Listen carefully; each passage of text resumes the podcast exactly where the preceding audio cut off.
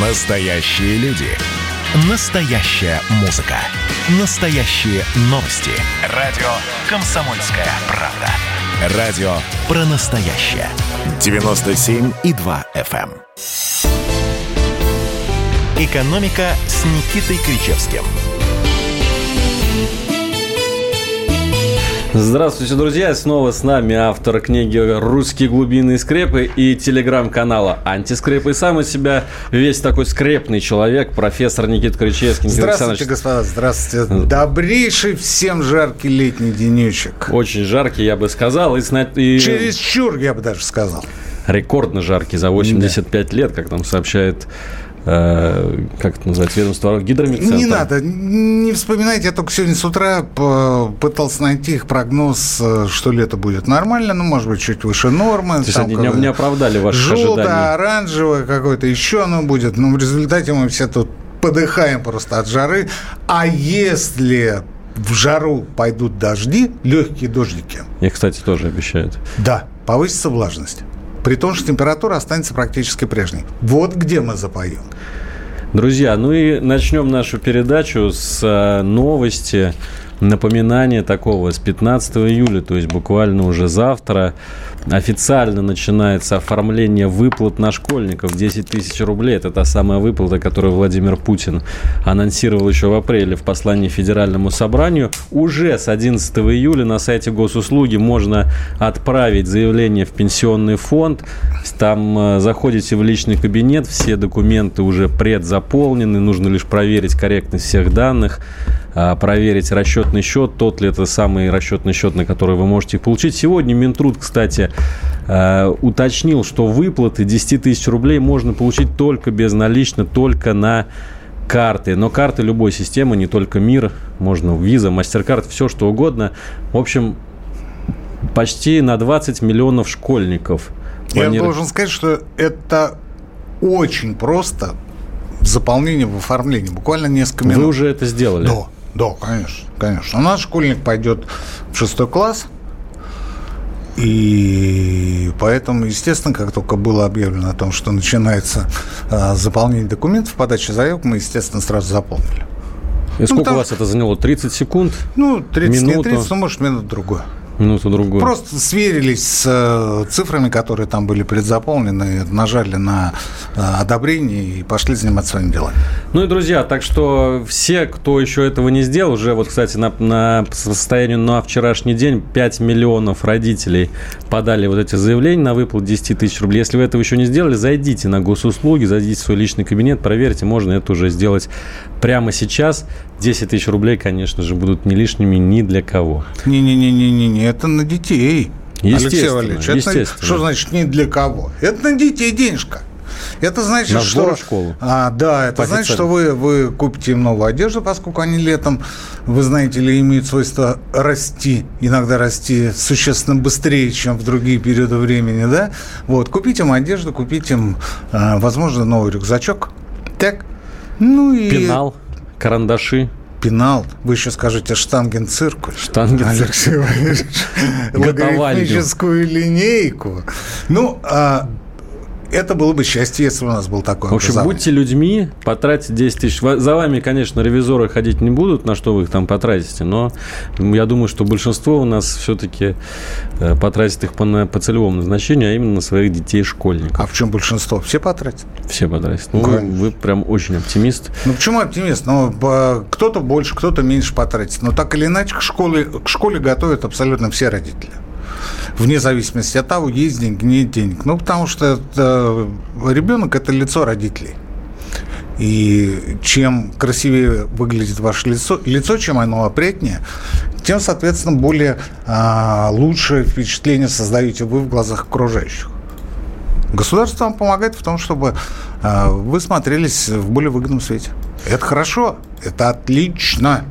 Отлично. Но я просто к тому веду, что Э, знаете, с такими ценами, которые сейчас есть в магазине, может быть, многие решат, что э, вместо того, чтобы покупать какие-то новые школьные принадлежности, лучше оставить их старыми, а купить, например, моркови. Морковь в этом году, вы знаете, меня до сих пор не отпускает эта тема, вот с момента пресс-конференции президента.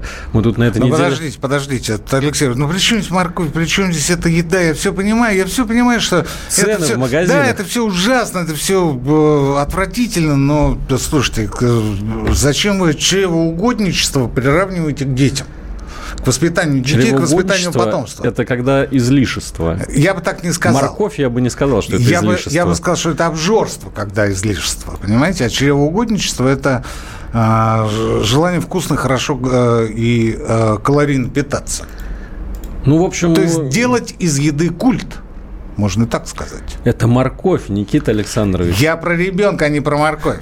Вот что вам далась эта морковь? Давайте, давайте про морковь да, далась мне эта морковь, потому что вот очередной раз мы смотрели цены на этой неделе 120 рублей. Мне кажется, они не собираются останавливаться. К концу года, э, может быть, по 200 у нас будет стоить морковь. И, знаете, есть уже м, такие шутки, ходящие по интернету, о том, что э, надо было вместо доллара покупать морковь, э, фьючерсы на морковь в начале этого года, тогда был бы реальный доход в 4-5 раз. Вот вы тоже, я знаю, э, иногда балуетесь тем, что в валюту вкладываете деньги, инвестируете, так скажем. Вот вы не хотели во фьючерсы на морковь вложиться?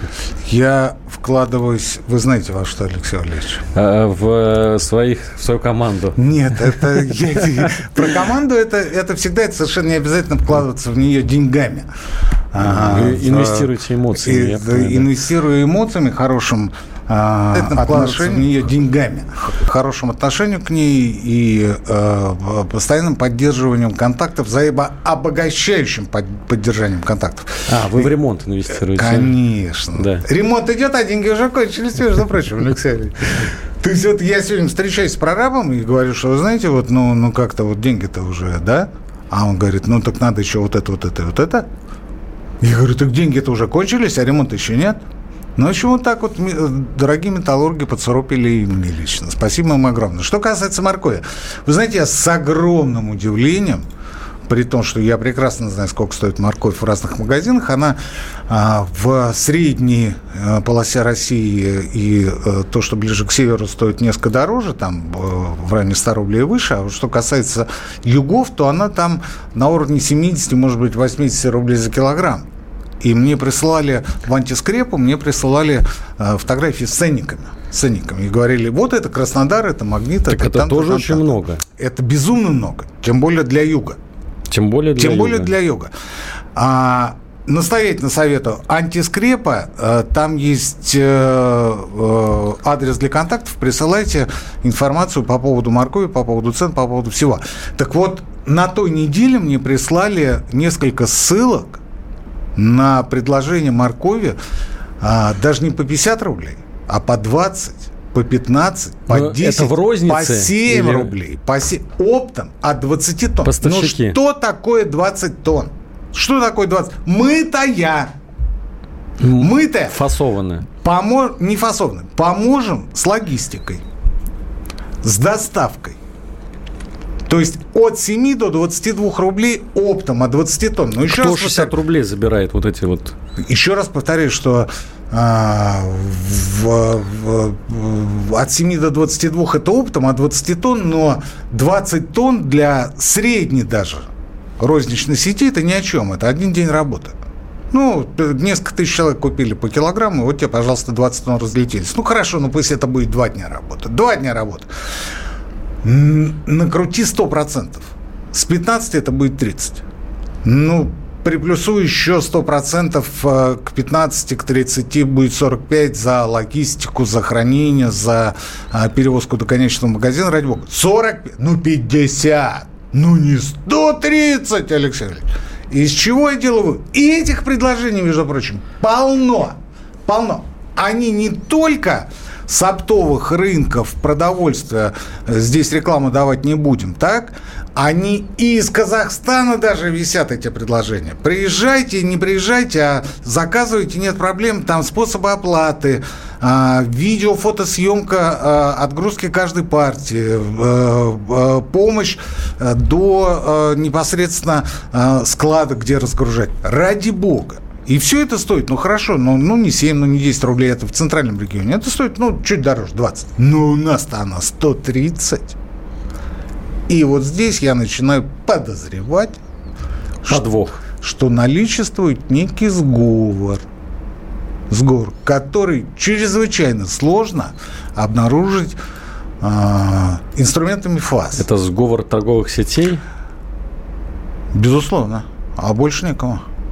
Потому что, смотрите, ну вот приходит оптовый поставщик сейчас же не обязательно ногами приходить, да? Он может прийти через электронную почту и сказать, не хотите ли купить, я э, готов поставить вам там по 20 рублей за килограмм, там, в ту точку, которую вы скажете. Ну, это не важно, это Ярославль, это Кострома, это Саратов, это Москва, да ради бога, куда хотите. Кстати говоря, когда я опубликовал это а, объявление, естественно, без указания а, наименования этой компании, которая предлагала, на меня выходит человек из Краснодарского края и говорит, а вы не могли бы дать точные координаты тех людей, которые это продают. Я ему через личку-то сбросил. Ну, слушайте, я же не биржа, в конце концов.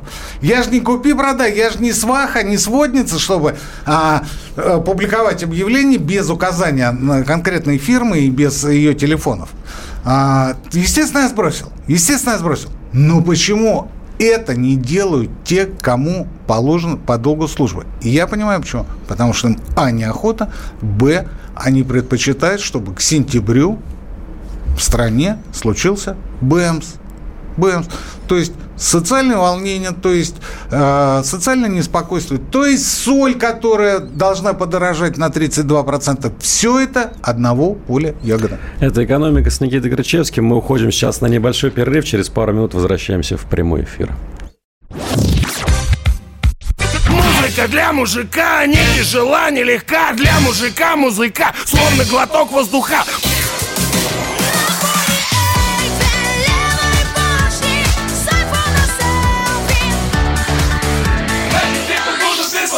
Комсомольская правда.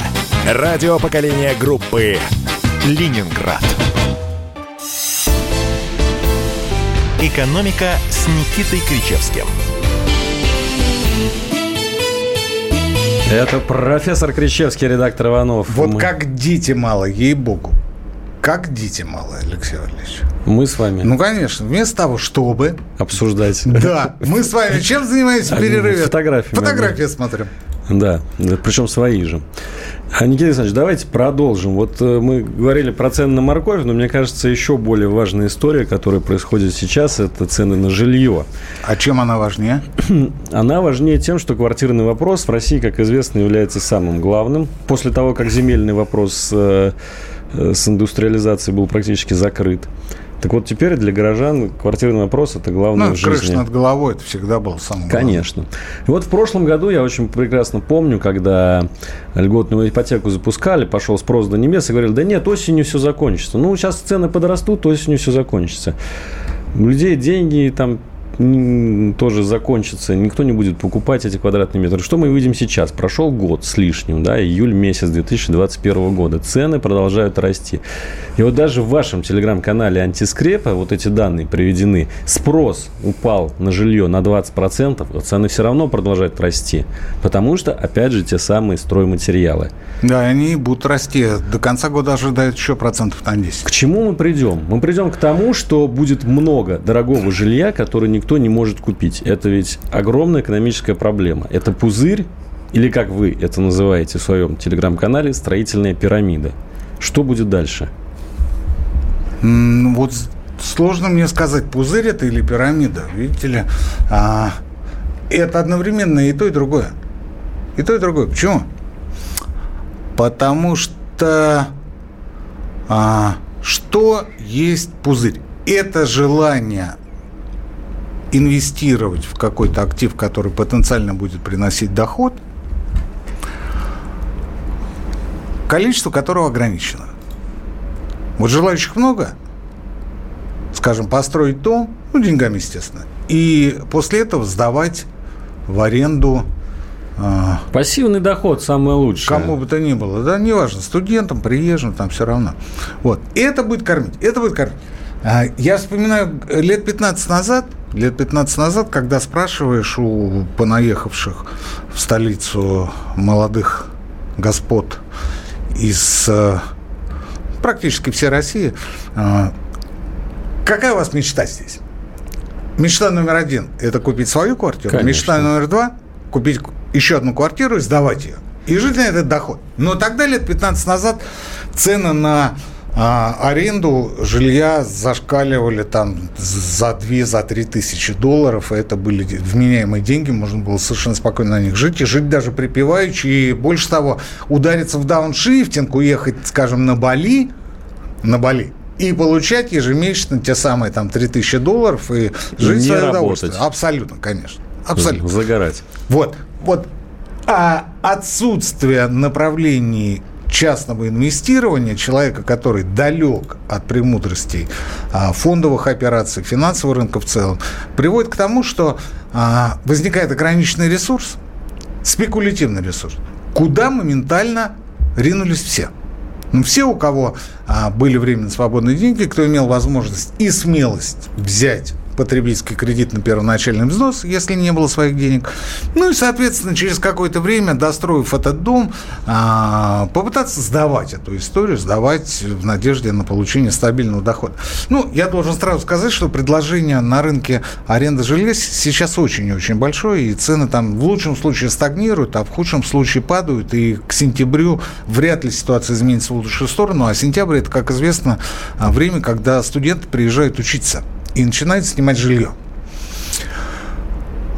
По разным причинам здесь и наличие общежитий, и ограниченная возможность помогать родителям, и ограниченность заработки тех студентов, которые сюда приезжают. Но, тем не менее, вот есть такая мечта у людей, она все время, э, все время у меня вызывает ассоциации с той самой голландской болезнью, когда в начале 18 века люди в огромных количествах покупали луковицы тюльпанов, которые стоили ну, совершенно безумных денег, а потом вдруг оказалось, что эти тюльпаны а, ну, буквально даром никому не нужны, когда это все схлопнулось.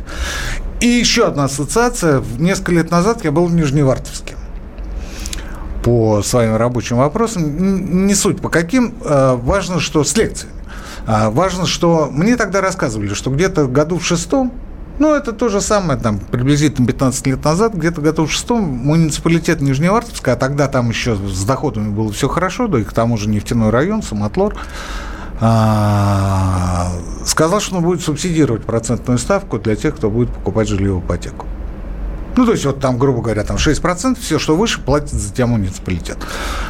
Цена квадратного метра в течение короткого времени подскочила с 60 тысяч рублей за метр – это в Нижневартовске. До 100.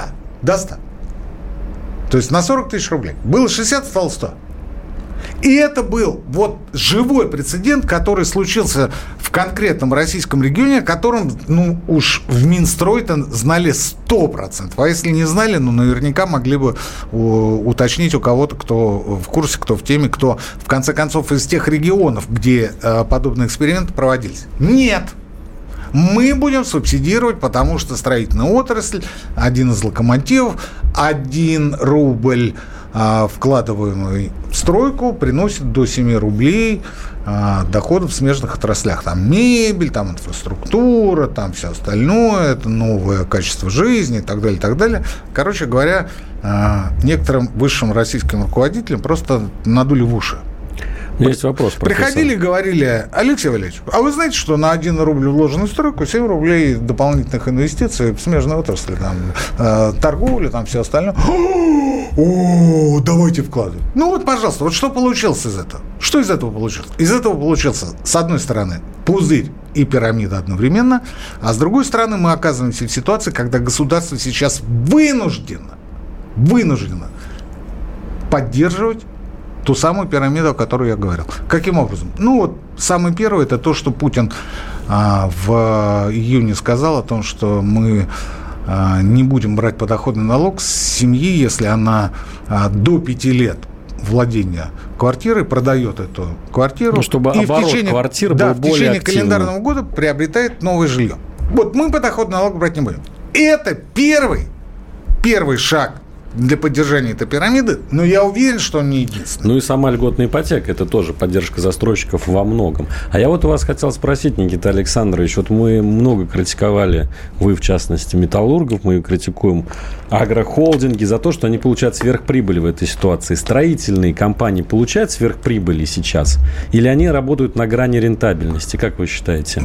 Строительные компании как работали, так и работают э, по принципу 7-8 колен. Ну, сейчас их может быть меньше, там 4-5. Что я имею в виду? Я имею в виду то, что а, есть жилье, оно продается, перепродается, потом опять продается, перепродается, а потом возникает конечный покупатель, который идет за ипотекой, который а, открывает эскроу счет, например, там в а, главном зеленом банке страны, да, а, берет ипотеку и после этого начинает а, выплачивать проценты.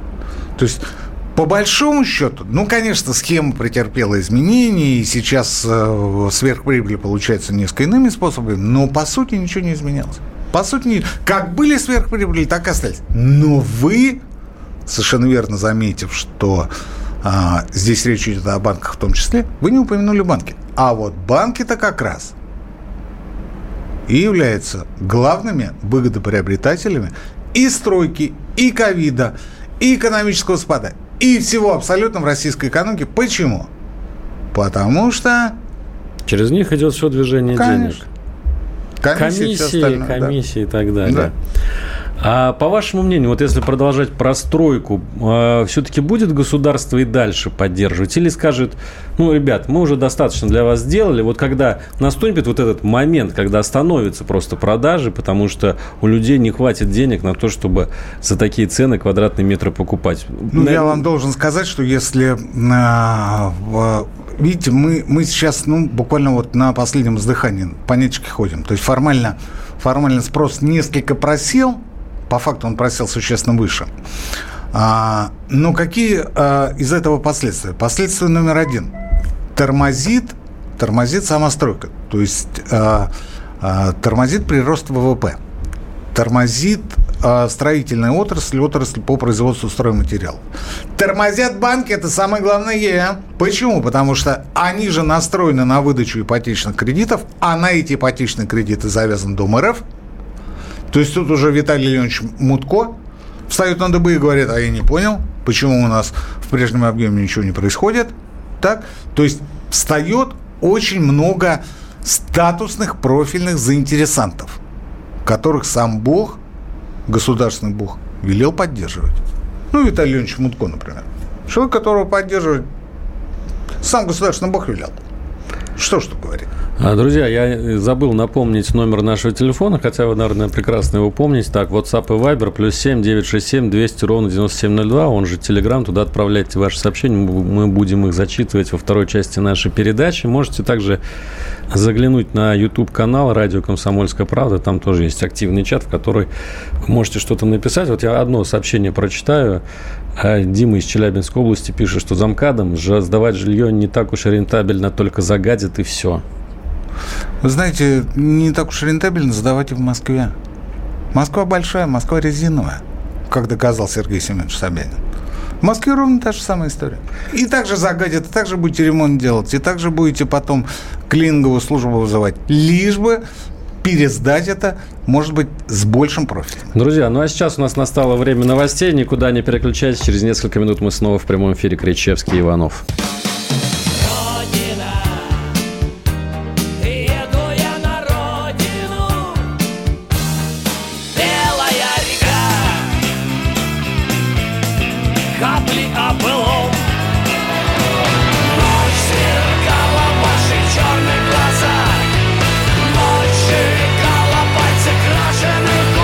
«Комсомольская правда». Радио поколения ДДТ».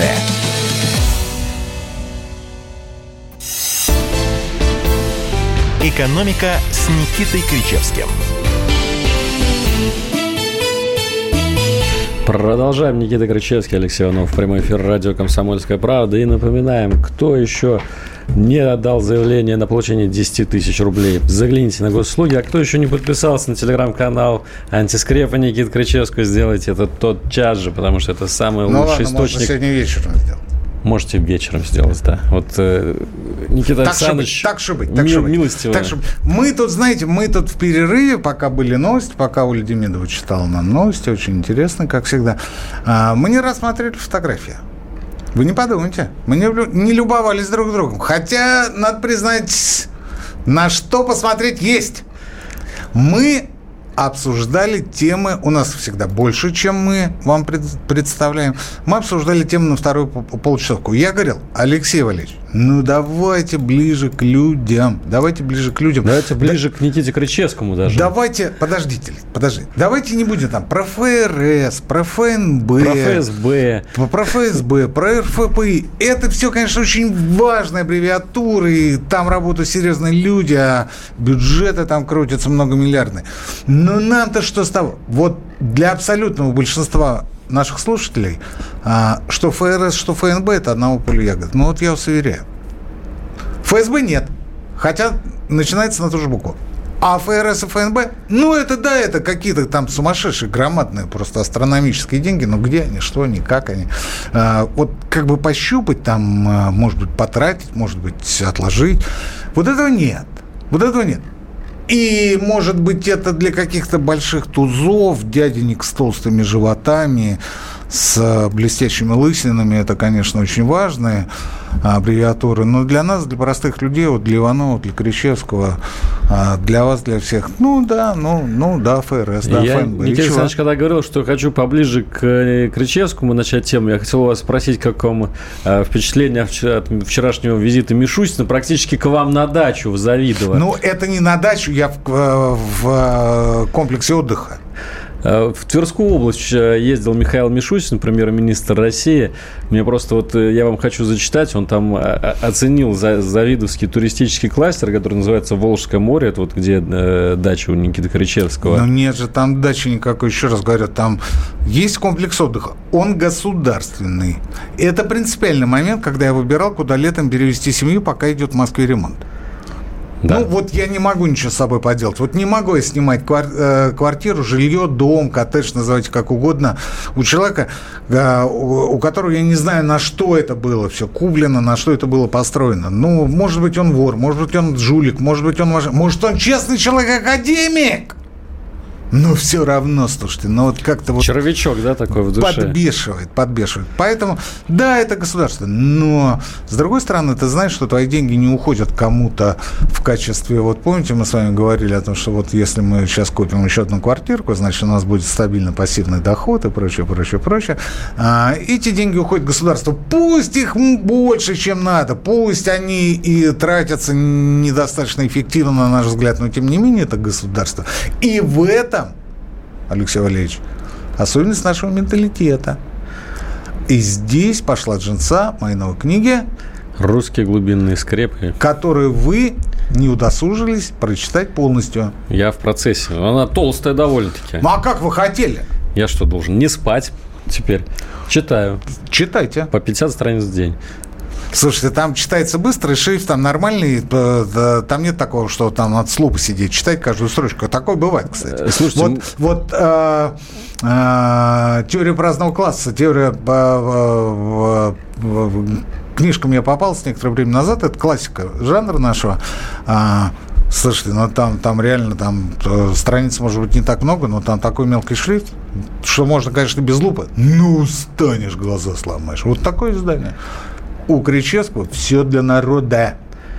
Я про вчерашний Мишустинский визит в Тверскую область еще хочу с вами поговорить. Там был такой забавный момент. Значит, губернатор Руденя Тверской э, показывает ему макет, вот как все будет красиво в Завидово, какой там туристический кластер. А Мишустин говорит, слушайте, я смотрю и вижу тут только какие-то пятизвездочные отели, дорогие виллы, а для людей среднего достатка для простого народа. Вы хоть что-то собираетесь построить? Ну, и там Рудений как бы растерялся. Мишустин говорит, надо строить для простых людей, для, ну, хотя бы для среднего класса. Ну, вот смотрите, что такое кластер Завидова? в первую очередь, в первую очередь, вы не поверите, это шикарная, лучшая в Подмосковье транспортная доступность. Ну, это как бы уже Тверская область, не совсем Подмосковье, но рядом с А, Москвой. 108 километров от ка- кольцевой дороги до съезда в Козлово, то есть до Завидова непосредственно, да? Ну, Козлово – это а, тот пункт, куда ездил Леонид Ильич на охоту в Завидово, да? Завидово – это вообще большой заповедник, и а, далеко не а, только Волга, это еще и леса, это еще и угодья, там много всего. Завидово это, кстати говоря, та самая деревня Поминова, где жил э, дед Владимир Владимирович Путина, о котором я рассказывал а, неоднократно. И, э, куда не пускать, там шлагбаум стоит, товарищ полицейский, стоит частный охранник, они говорят, что в эту деревню а, въезд запрещен, потому как заповедник. Потому как заповедник. Ну, я думаю, что да, конечно, только из-за этого запрещен, больше не из-за чего. А, тем не менее, свои туда проезжают э, и говорят, что там даже не закрывать двери. Так вот, Завидово. Так вот, Завидово. Завидово это, конечно, две реки. Это Шоша и это Волга. И почему это называют Волжское море? Они там очень широкие, очень большие, и это классно. Но в первую очередь это шикарная транспортная доступность. Что я имею в виду? Я имею в виду, конечно, платную трассу М11. Без светофорная. Которая в прошлом году была открыта, да? Э, В позапрошлом, которая, которая до поворота на Солнечногорск имеет ограничение 110, а после Солнечногорска до Завидова 130 км в час. И не факт, что это будет 130 еще какое-то время, потому что, скорее всего, там э, увеличить скорость, лимит скорости до 150. То есть, как мне э, говорил директор комплекса отдыха, государственном, где вот мы сейчас живем, он говорил, а, у нас есть еще один такой же комплекс отдыха по Новой Риге в районе Нахабина. Так вот я, а это, ну, там 15 километров от Москвы, да? Так вот я туда езжу дольше, чем до Завидова по пробкам. Ну, для среднего класса Завидово можно там 108 построить верст. что-то. Завидово 108 верст. Нахабина 15. Он едет больше и дольше. Дольше по Вот сравнению... поэтому да, туда по сравнению с тем, народ и должен ездить. по сравнению с тем, что сейчас происходит. Не дешевый проезд, не дешевый. Там по порядка в 780 рублей в будни в одну сторону. Но вы же не будете мотаться каждый день туда-обратно. Разговор о том, что вы туда а, едете на, скажем, недельку-другую, берете с собой семью, берете с собой а, водные принадлежности, всякие купальные причиндалы, едете и отдыхаете. Здесь очень важно что? Здесь очень важно непосредственно инфраструктура той истории, о которой говорил Мишустин. Что я имею в виду? Я имею в виду газ, я имею в виду электричество, я имею в виду дорогу, я имею в виду а, магазины, я имею в виду ресторанчики, кафешки, я имею в виду а, наличие более-менее обустроенного пляжа, я имею в виду, а, собственно, индустрию отдых как таковой, то есть что мы для современного среднего класса предпочитаем важным, мы предпочитаем важным. Катамаранчики, э, водные мотоциклы, э, качалочку, бильярдик, э, может быть, внутренний бассейн, обязательно сауну, ну, на всякий случай. Ну, вот, вдруг дождь идет, чем заниматься? Какой-никакой э, э, кафе-бар с большим телевизором, потому что иногда, знаете ли, спортивные соревнования идут. Так? То есть вот а, современный средний класс, он а, научен европейским опытом сервиса. А это очень... Велосипеды. Опять же, понимаете? А, может, электромобильчики в прокат. Это очень и очень затратная история, если туда вкладываться. И это именно для среднего класса. Вот я, например, живу в комплексе отдыха. Это строго для среднего класса. Цены там очень дорогие, очень высокие. Но, несмотря на это, я просто вижу по тем людям, которые туда приезжают, это средний класс. Да, у них там красивые, там большие машины и прочее, прочее, прочее. Но если Это московский ты, средний класс. Да, если ты имеешь э, э, красивую машину э, и можешь себе позволить приехать, например, в Завидово, то, скорее всего, поскольку ты туда приехал, скорее всего, у тебя там собственного коттеджа, скажем, где-то чуть поближе к Москве, у тебя его просто нет. Вот у меня, например, нет. Потому что, ну, вот я вот именно, что средний класс, я никогда ничего не воровал, никогда ничего не пилил, никогда ничего не откусывал, поэтому не наварил денег для того, чтобы построить, купить, э, отжать там коттедж где-нибудь в современном коттеджном поселке. Поэтому я как типичный средний класс езжу туда. Есть что И Мишутин говорит о том, что давайте делать больше таких комплексов отдыха именно для среднего класса, потому что для элитки есть недалеко от того комплекса отдыха а, можно сказать гостиница, можно сказать гостиница апартамента, можно сказать комплекс, который принадлежит внучке Норильского никеля. Так вот, я вам должен сказать, что там цены по сравнению, а, например, с Лазурным берегом куда выше, Алексей Валерьевич, при качественно более низком сервисе. Плюс семь девять шесть семь двести ровно девяносто семь ноль два. WhatsApp, Viber, Telegram. Ваше сообщение одно успею зачитать до перерыва. Из Удмуртии нам пишет э, человек, почему, когда речь идет о стройке, все говорят только о жилье, мы работаем на соцобъектах по ФЗ-44, ну, то есть это человек-строитель. Взлет цен на материалы никак нам государство не компенсирует. Работа стала убыточная, контракт приходится выполнять. Вот такие проблемы у строителей, так что... Мы об этом с вами говорили, там два варианта. Либо работать в убыток, либо настаивать на том, чтобы а, заказчик компенсировал. По форс-мажору? Да, компенсировал дополнительные затраты. Ну, вот государство вроде как обещает компенсировать. Но я с трудом себе представляю, как это будет выглядеть наглядно. Друзья, почитаем ваш вопрос еще после перерыва. Сейчас уходим на небольшую паузу. Кричевский Иванов в прямом эфире радио «Комсомольская правда». Экономика.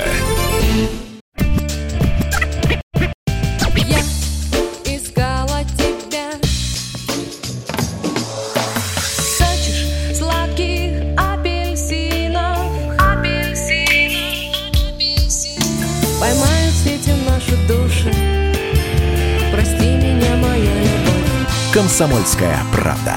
Радио поколения «Земфиры». «Экономика» с Никитой Кричевским –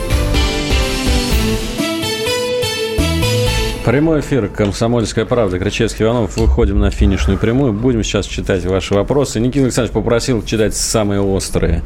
Самые такие. Ну, давайте, раз сами напросились. Берий Ильич, господа ведущие москвичи, хватит уже говорить про богатую жизнь в Москве. Вы развалили все наши заводы. Хватит кормить Саратов со Смоленском. Все а правильно. А теперь хвалите свою жизнь, побойтесь Бога. Что вам есть на это ответить? Ну, вы зачем развалили все заводы в Саратове? Ну, так получилось, я не специально. Вы как Годзилла прошли, да? Ну, ну, ну вот мимо шел, ну, ну, простите, Задел, простите, простите. Как, знаете, вот есть демагогическая фраза. Ответственности себе не снимаю. Да, в Советском Союзе была да, да, да. Она и сейчас отдельная демагогия от политики, очень любят ее говорить. А я всегда, когда слышу эту фразу, я говорю, за ответственностью всегда э, вины, вины, вины. Да, вины вины. с себя не снимай. Вины с себя не... За виной всегда идет ответственность. Наказание. Преступление да, наказание. Да, да. Как Федор Михайлович. Наказание, как говорил один персонаж, без вины, да, не бывает. Кто это сказал? Понятия не имею. Глеб Жиглов. Вы что, Алексей Ильич? Ну, мне, Давненько не мне, пересматривал. Мне сейчас наказание без вины не бывает, Володь, говорил Глеб Жиглов. Так это я к чему? Это я к тому, что вину с себя не снимаю. А за виной всегда ответственность. Еще один вопрос из Ростовской области по той теме, которую мы сегодня обсуждали, но которая всех, э, наверное, волнует. Вот человек пишет. 20 лет государство на меня не обращало никакого внимания, а даже, если сказать грубее, гнобило меня мизерными зарплатами. Так подождите, не обращало внимания или гнобило? Вы определите. Ну да. Потому а... что если оно не обращает на вас внимания, вы самый счастливый человек из всех моих слушателей. На меня лично государство регулярно обращает внимание. Оно просто ненавязчиво мне. То штрафик подбросит, то напоминает о том, что я налог должен заплатить. Ну, вот Сергей из Ростовской области тоже говорит, что он впервые, значит, ощутил на себе внимание государства и, мягко говоря, офигел. А что случилось? А, он э, говорит, зачем меня заставляют срочно вакцинироваться? Бизнес-проект это или нет? Ну, это не та передача, вы извините. У нас про экономику, а не про эпидемиологов с вирусологами. Мы с Ивановым, вы знаете, мы такие отцахи, ребята, крестьяне, можно сказать, холопы, по-старому. Почему? Потому что мы за экономику. Мы за экономику можем, а вот за вакцинирование как-то нет. Кстати, вы вакцинировались, Алексей Валерьевич? Не надо отвечать. Не надо, не надо. Я уже был готов. Не надо, не надо. Это вопрос был... Риторический? Провокационный. Потому что передача у нас про что? Про экономику. Дальше давайте. А, чеснок по 300 рублей, но видел и по 400. Это в 20 километрах Анкада. И продолжение от слушателя чеснок у нас только китайский. Что, правда? 80% чеснока китайский. А почему? А у нас, у нас раз... матрешки китайские. Лапти китайские. Лапти не знаю. А вот матрешки, матрешки 200 миллионов матрешек в год нам поставляет вот, кстати, кто-то предлагает, чтобы решить проблему с ценами на морковь, просто завозить ее из Китая. Наверняка в Китае много моркови. Ну, ее Есть много, корейская морковь. Ее много в России, ее много в Казахстане, ее много в Беларуси, ее много где. Где? Много где-где. А вопрос в другом. Вопрос в том, почему не завозят? Почему? Почему? Вот мне тоже интересно. Вот, кстати говоря, кстати говоря, вот Мишустин говорит, надо в Завидово создавать кластер, туристический кластер для среднего класса. Но это предполагает наличие а, развитой продуктовой инфраструктуры. Безусловно. Потому что, ну, мы сегодня люди уже несколько иные, и нам нужен супермаркет. И не для того, чтобы купить там хлеб, например, да. Э, всегда есть столовая или там кафе э, на территории комплекса отдыха, где можно покушать. Разговор другой мы хотим купить мороженое, мы, хути, мы хотим купить, там, скажем, э, стиральный порошок, там, шампунь, еще чего-то. Не принципиально. Так вот, Завида он есть. Он есть один, он есть большой, но там цены, я вам должен сказать, круче, чем в Москве. Круче, круче. Это говорит о том, что там нет конкуренции.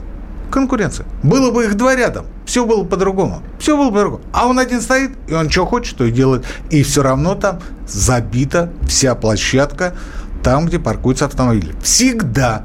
Потому что наплыв в этом году желающих отдохнуть именно в Завидово, именно на а, не Волжском море, а просто на реке Волга, да, он действительно очень большой.